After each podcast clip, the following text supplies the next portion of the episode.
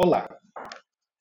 Neste áudio, vou tratar brevemente do plano de ensino, reiteradamente, para manter o registro, caso vocês precisem, e também para aqueles alunos com os quais não me encontrei ainda, possam se localizar uh, no planejamento da disciplina.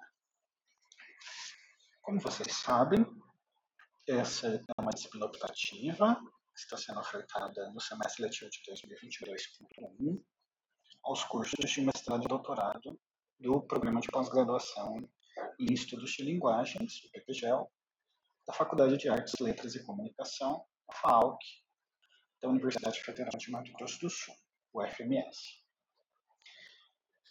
A disciplina optativa Tópicos Especiais 3 tem como carga horária de orientação geral, ministração de conteúdo de 45 horas. Ela é uma proposição que está convergindo com objetivos de um projeto maior de pesquisa que eu venho desenvolvendo desde 2019. Se iniciou em 2018 a ideia, mas se formalizou em 2019, chamado ainda o romantismo nosso contemporâneo, que visa a avaliar uma hipótese que foi levantada pelo Antônio Cândido em uma fala que ele proferiu na aula inicial uh, de um curso de graduação da PUC, em que ele levantou a hipótese de que no futuro, no futuro do ato enunciatório dele, seria possível que a crítica literária olhasse para o passado da história literária brasileira e chegasse à conclusão de que aquele romantismo do século XIX tinha se desdobrado e ainda era vigente nos dias de hoje, hoje para nós, no século XXI. É daí que nasceu a disciplina. Então, ela vem com o objetivo é, concomitante de estudar um movimento em decorrência da efeméride da, dos 100 anos da Semana de Arte Moderna de 1922, com o objetivo de reavaliar criticamente o modernismo na chave interpretativa do romantismo, daquele romantismo com R maiúsculo do século XIX. É por isso que o conteúdo programático uh, diz explicitamente que a disciplina tem como conteúdo o estudo crítico do assim chamado modernismo brasileiro, modernismo com R maiúsculo, sob o ponto de perspectiva, né, de, de um ponto de vista, de uma perspectiva anacrosincrônica, de que o modernismo é um romantismo, uma de suas contraditórias facetas. O uso dessa expressão anacrosincrônica é incomum e polêmico, uma vez que, se vocês é, conversarem, por exemplo, com um historiador, ele vai dizer que isso não existe. Bom, primeiro, por quê? Porque, do ponto de vista da história, com H maiúsculo, tradicional, a anacronia é um equívoco. Né? Significa um, significaria um desconhecimento de história, com H maiúsculo. Julgar o passado aos olhos do presente sem contextualizar o passado nas suas próprias condições de produção. Obviamente, a disciplina aqui uh, é devedora da escrita da história, da historiografia, mas ela se posiciona a partir uh, de uma virada linguística e da contaminação dos discursos da historiografia literária por outros campos do saber, mais notadamente uh, por teóricos críticos que estão preocupados em analisar o discurso da própria história com H maiúsculo uma espécie de meta-história ou historiografia da própria história, por assim dizer. Por que, que eu falo de uma virada linguística? Porque os termos aqui, aliás, o termo anacrosincronismo, ele é derivativo do impacto é, daquela linguística hoje chamada de estrutural, por assim dizer, do início do século XX, notadamente mais conhecida e estudada pelo campo de letras a partir do curso de Linguística Geral do Ferdinand Saussure, feitas as suas devidas atualizações, críticas, obviamente, em que se dispunha algumas dicotomias fundadoras daquela ciência linguística. Dentre elas, a diacronia versus sincronia. Nós hoje não vamos entender esse versus como uma oposição é, que exclui, muito pelo contrário. A gente sabe que os signos se dão em uma teia de relações. A gente está buscando um pensamento dialético na disciplina, de modo que essa dicotomia, pelo menos é a nossa intenção, não deve ser reduzida a um maniqueísmo ou a um binarismo dos termos. Uma forma de resolver isso foi juntar os termos em uma palavra só, para causar essa tensão, e outra forma foi nos distanciarmos da diacronia, no sentido socialiano, de uma sucessão é, de fatos no tempo, e pensarmos conscientemente, sabedores dessa arbitrariedade, não em uma diacronia, mas em uma anacronia. Essa anacronia, no entanto, fez um recorte vertical, por isso que ela é uma anacronia sincrônica. Daí a ideia de anacrosincronismo. Porque a disciplina não visa a se reduzir, no bom e no mau sentido que essa palavra, esse verbo pode ter, nem ao aspecto sincrônico, nem ao aspecto diacrônico. Ela quer colocar em tensão esses dois aspectos do ponto de vista anacrônico. Por isso, anacrosincronismo. E por que a disciplina visa, ela parte do pressuposto de uma hipótese de que o modernismo, aquele modernismo é, chave da, da Semana de Arte Moderna, que se refrata ao longo do, do século XX,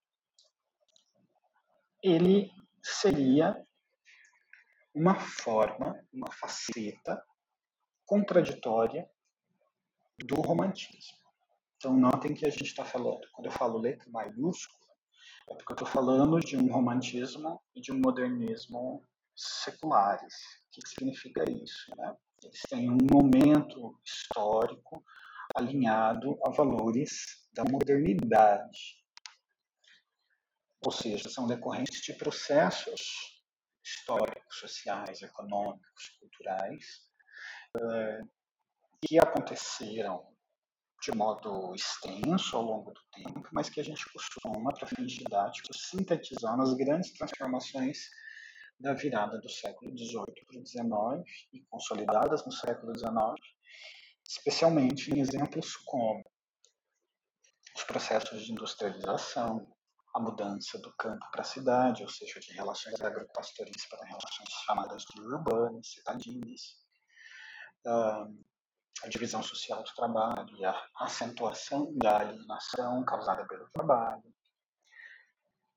o estabelecimento é, é, de regimes de administração do Estado liberais, do ponto de vista econômico, o estabelecimento de um regime chamado de capitalismo, que nós articulamos na disciplina não apenas como um regime econômico, mas como um regime de representações.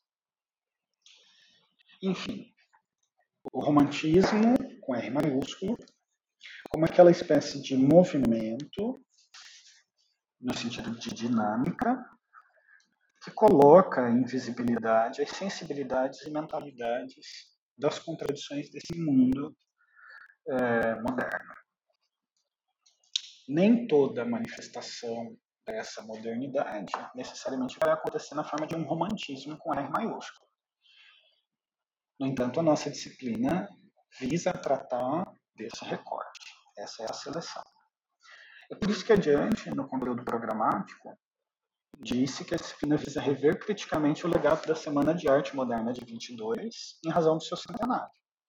Não como um reforço à efeméride, ou seja, a gente não pretende simplesmente comemorar em toda a complexidade que esse verbo pode ter uh, o centenário mas como um momento fecundo para a revisão crítica desse, desse legado no cenário político, artístico e literário do Brasil de 2022, ou seja, como um elemento motivador. A disciplina será desenvolvida a partir de três hipóteses, como eu já disse, derivadas do projeto de pesquisa. São essas hipóteses. Um, a de que o modernismo é um romantismo, eu acabei de falar a vocês. Dois, a de que a cena política, artística e literária brasileira de 2022 ecoa mais às vésperas dos acontecimentos de 1822, ou seja, é, da, da chamada independência do Brasil, do que mais propriamente da Semana de Arte Moderna Paulista. Lembremos né, da coincidência é, que este ano há duas efemérides em cena, o centenário da Semana de Arte Moderna de 1922 e o bicentenário da Independência Brasileira. E a terceira hipótese é de que as matrizes das contradições do modernismo brasileiro se dão mais pelas condições de representação que sistemas econômicos como o capitalismo promovem através das estruturas estruturantes de um processo colonizador que é violento e autoritário. Ou seja, é, vemos essa ideia de um regime econômico chamado de capitalista não apenas como um regime econômico, mas como um regime de representações. Daí que o programa da disciplina, para a nossa organização mental, é dividido em três momentos, ou três grandes eixos, ou três grandes forças gravitacionais.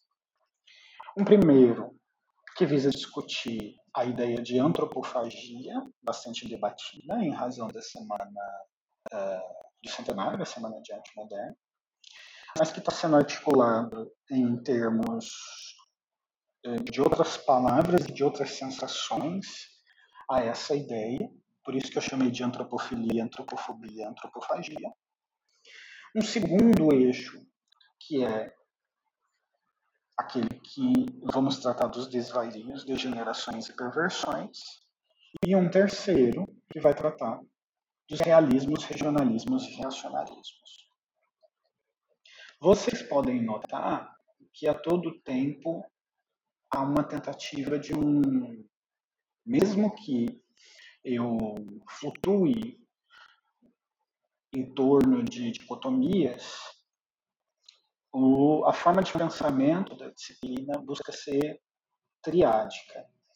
Ela é dicotômica porque se organiza na forma de um signo siciliano, mas ela é triádica porque enxerga na, na forma do pensamento aristotélico e na dialética, decorrente de um materialismo histórico, mas também é, permeado por essa virada linguística, aquela noção de dialética que gosto de trabalhar, uh, que vê a síntese do processo, né, não como uma conclusão, coisa que a palavra na vulgaridade poderia ceder esse sentido, uh, mas na tentativa de retomar, se é que não inventar, a etimologia da ideia de síntese como a simultaneidade de ideias contraditórias, portanto, da tese e sua antítese simultaneamente.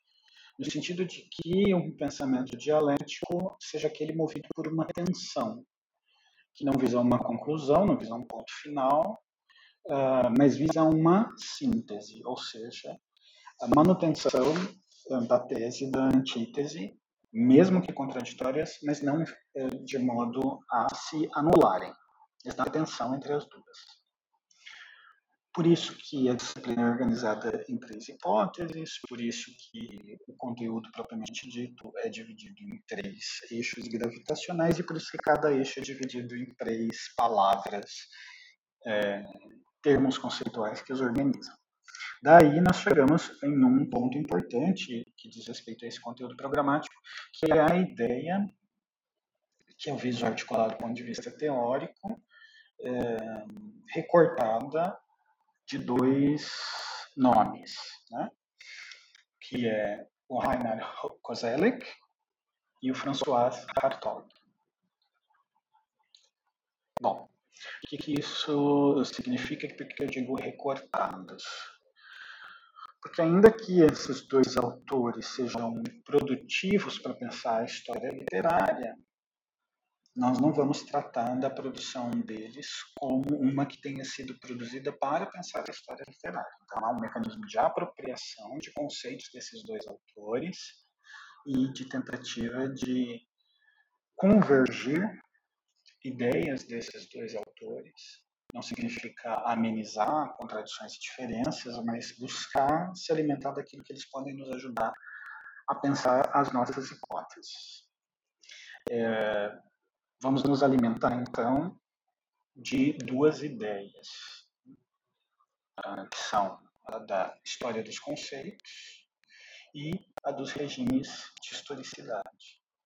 Porque, ao fim e ao cabo, estamos pensando no romantismo com R maiúsculo, como um movimento organizado e arbitrariamente marcado no tempo histórico, mas estamos tentando ver uma janela eh, de manifestações estéticas, culturais, maior do que aquela que a prioristicamente a gente reconhece como sendo chamada de romantismo. Ou seja, a gente está tratando o romantismo na disciplina como um conceito, no sentido da história dos conceitos, né? como um conjunto de dispositivos, de mentalidades que se organizam culturalmente, que organizam a vida cultural, ou seja, que são propagados e propelidos pelos movimentos dinâmicos da construção da história, conscientes de que partimos do pressuposto de que a história, com H maiúsculo, é uma narrativa, mas mais do que isso, uh, e daí a contradição com os historiadores, alguns deles inclusive, uh, de que mais do que se organizar como uma narrativa, a história se organiza como uma ficção, no sentido de que ela é uma invenção. Ela é um discurso perspectivado, parcial, se vocês quiserem. Bom, então nós temos como objetivos revisitar criticamente, a partir de ensaios publicados recentemente, né, no calor do momento, acerca da rememoração, comemoração do centenário da Semana de Arte Moderna de 22, o assim chamado modernismo brasileiro, elaborar a ideia de modernismo como romantismo, há uma brincadeira aqui com a ideia de elaborar, reelaborar, elaborar, uh, porque como estaremos pensando nessas estruturas como decorrentes uh, de uma lógica da colonização que é violenta e autoritária, esse conceito de modernismo e romantismo precisa ser pensado na chave dessa violência e autoritarismo. E, portanto, trata-se não só da elaboração de um conceito, mas da elaboração dele há um processo de. É, a gente precisa verificar em que medida há um processo de luto e melancolia implicado nessa construção histórica, e narrativa, e ficcional, e literária, e artística. É, na esteira daquela ideia de modernidade, modernismo e melancolia, elaboradas pelo Michel Lovy e o Robert Sarre, é, no modernismo e melancolia, contradição inerente a essa condição. Em seguida, analisar os paradigmas componentes desse consensualismo, que, consensualismo, perdão, que gira especialmente manuais didáticos em torno da ideia de modernismo. Né?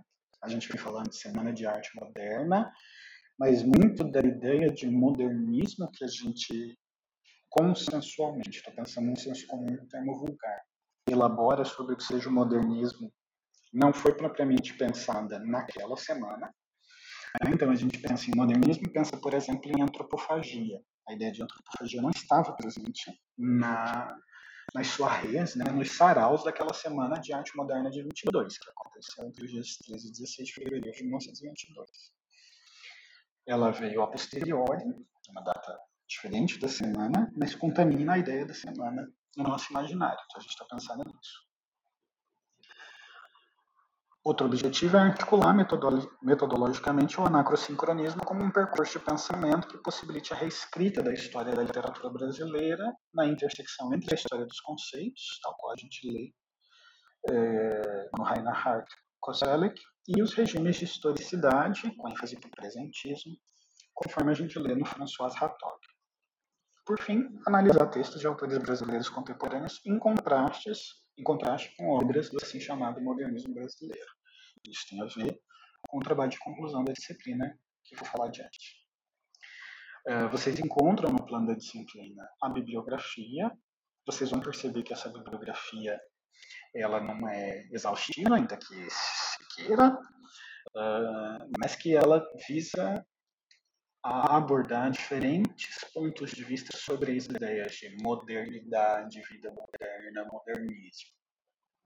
No entanto, não se desesperem, porque a gente não vai tratar de todas elas na disciplina, obviamente. Né? A bibliografia aqui é um ponto de referência para que nós possamos, em uma parte, trabalhar com esses textos ao longo da disciplina, em outra parte, subsidiar o estudo e o percurso intelectual individual de vocês para a escrita do trabalho da disciplina e para os seus próprios trabalhos intelectuais e profissionais, é, mas também fixar os pontos, às vezes diferentes, contraditórios e diferentes, que as teorias têm é, para tratar dessa ideia de modernidade e modernismo, que são tão importantes para a nossa disciplina. Uh, vocês vão notar que a bibliografia é eminentemente teórica, mas cabe dizer que, do ponto de vista da literatura, nós trabalharemos notadamente com dois textos literários que visam permear as nossas discussões. Do ponto de vista da narrativa, nós vamos trabalhar com Memórias Sentimentais de João Miramar, do Oswald de Andrade, e do ponto de vista da poesia, Paulo Cedes Varada, do Mário de Andrade. Esses textos visam uh, a nossa leitura, então são textos que vocês já podem começar a ler, caso já não tenham lido, ou reler, caso já tenham lido, porque eles vão contaminar as nossas discussões ao longo da disciplina. Bom, a metodologia, a disciplina vai ser conduzida prioritariamente é, de modo através da, da, dos recursos da educação à distância, ela demanda de vocês a leitura individual dos textos solicitados antes das aulas, sejam elas ao vivo, né, síncronas, ou gravadas e disponibilizadas por mim ou por recursos que eu selecione já disponíveis de forma assíncrona. Então, os conteúdos podem ser autorais, meus, do professor, ou curatoriais, ou seja, selecionados por mim para fazer parte da disciplina requer o estudo individual de vocês, né? A disciplina tem 45 horas, mas lembrem vocês que na prática, conforme a regulamentação da UFMS, né, para cada hora ministrada, o professor se prepara duas horas, pelo menos. Ou seja, 45 horas de conteúdo ministrado são pelo menos 90 horas é, no dobro de estudos para vocês ao longo do semestre uh, e o triplo né, dessas 45 horas para mim, professor de preparação. Então, imaginem essa proporção, né, 45 horas de estudo ministrado propriamente, se estivéssemos num regime presencial, seriam 45 horas de sala de aula, ao vivo, uh, mas que exige de mim o terço, é, o terço não, desculpa, três vezes isso para preparação, e para vocês pelo menos o dobro. Né? Então, tenham essa ideia de que para as 45 horas da disciplina, vocês devem estudar pelo menos uma fora do horário da disciplina. Né? Então, organizem 90 horas ao longo do semestre para a disciplina. É um desenvolvimento minimamente satisfatório. É, vocês podem formar grupos de estudo para discussão dos textos antes e depois das aulas, isso fica a critério de vocês. E tanto dentro da aula, dos conteúdos síncronos ou assíncronos, ou nos grupos de estudos, incentiva-se a prática de análise de textos literários e a realização de debates. Como eu disse a vocês, nós vamos ter dois textos nucleares para organizar a discussão, em poesia pode ser desvairada, em narrativa no mundo sentimentais de João Miramar, junto a outros textos contemporâneos uh, ou do próprio romantismo secular. Por fim, acerca da avaliação. A avaliação se dá na pós-graduação em um caráter contínuo, de forma diagnóstica e formativa, e do ponto de vista somativo, será realizado ao menos uma atividade, eh, que consta da entrega ao final da disciplina, num prazo que será informado a vocês, de um ensaio voltado para a discussão teórica e a análise de um objeto literário.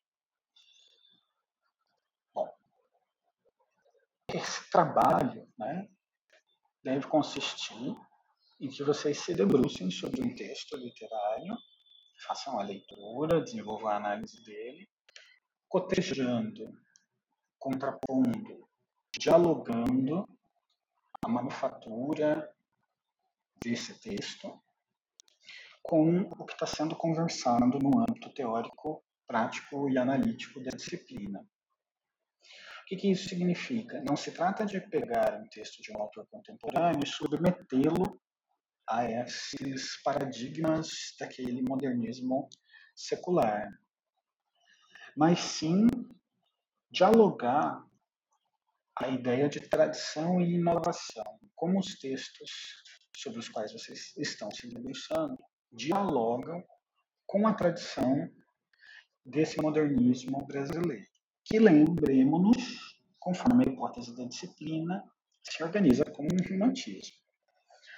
Isso porque quando a gente fala da história dos conceitos, busca se alargar o tempo histórico. Tá? É por isso que a disciplina tem essa amplitude, essa amplidão é, do século XIX até o século XXI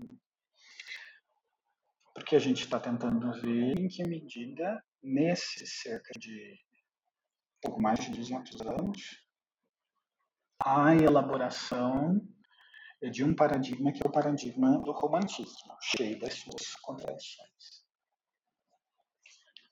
Cada um de vocês selecionará, já selecionou, um texto literário sobre o qual vai se debruçar ao longo da disciplina, lendo e escrevendo a fim de compor seu trabalho final, cujas regras né, de funcionamento estão dispostas no plano de ensino. Eu busquei sintetizar aqui a visão sobre o plano de ensino da disciplina para esclarecer aqueles que não tiveram oportunidade ou relembrar aqueles que já me ouviram. Se vocês tiverem dúvidas, fiquem à disposição, eu estou à disposição, fiquem à vontade uh, para registrá-las no fórum, que está aberto no AVA, da disciplina, ou para me escrever por e-mail, de modo que eu possa esclarecer a vocês. O meu e-mail, como vocês sabem, é furtado.ramos.ufms.br. Obrigado.